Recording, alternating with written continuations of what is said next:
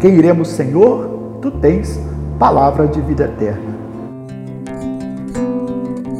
Para que, pelo poder que lhe deste sobre toda criatura, ele dê a vida eterna a todos os que lhe confiaste. No grande credo da Igreja, a parte central que trata do mistério de Cristo a partir de sua geração eterna no Pai e do seu nascimento temporal na Virgem Maria, passando pela cruz e pela ressurreição até o seu regresso, conclui com as palavras: De novo há de vir em sua glória para julgar os vivos e os mortos. Já desde os primeiros tempos, a perspectiva do juízo influenciou os cristãos até na sua própria vida cotidiana, enquanto critério segundo o qual deviam ordenar a vida presente, enquanto apelo à sua consciência e, ao mesmo tempo, enquanto esperança na justiça de Deus. A fé em Cristo nunca se limitou a olhar para trás e para o alto, mas olhou sempre também para a frente, para a hora da justiça que o Senhor repetidas vezes pré-anunciara. Nele, o crucificado, a negação das falsas imagens de Deus é levada ao extremo. Agora, Deus revela a sua face precisamente na figura do servo sofredor, que partilha a condição do homem abandonado por Deus tomando sobre si. Esse sofredor inocente tornou-se esperança, certeza.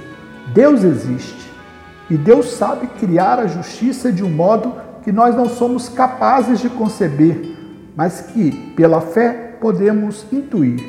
Sim, existe a ressurreição da carne, existe uma justiça, existe a revogação do sofrimento passado, a reparação que restabelece o direito. Por isso, a fé no juízo final é primariamente, sobretudo, a esperança. Aquela esperança cuja necessidade se tornou evidente justamente nas convulsões dos últimos séculos. Estou convencido de que a questão da justiça constitui o argumento essencial, em todo caso, o argumento mais forte, a favor da fé na vida eterna.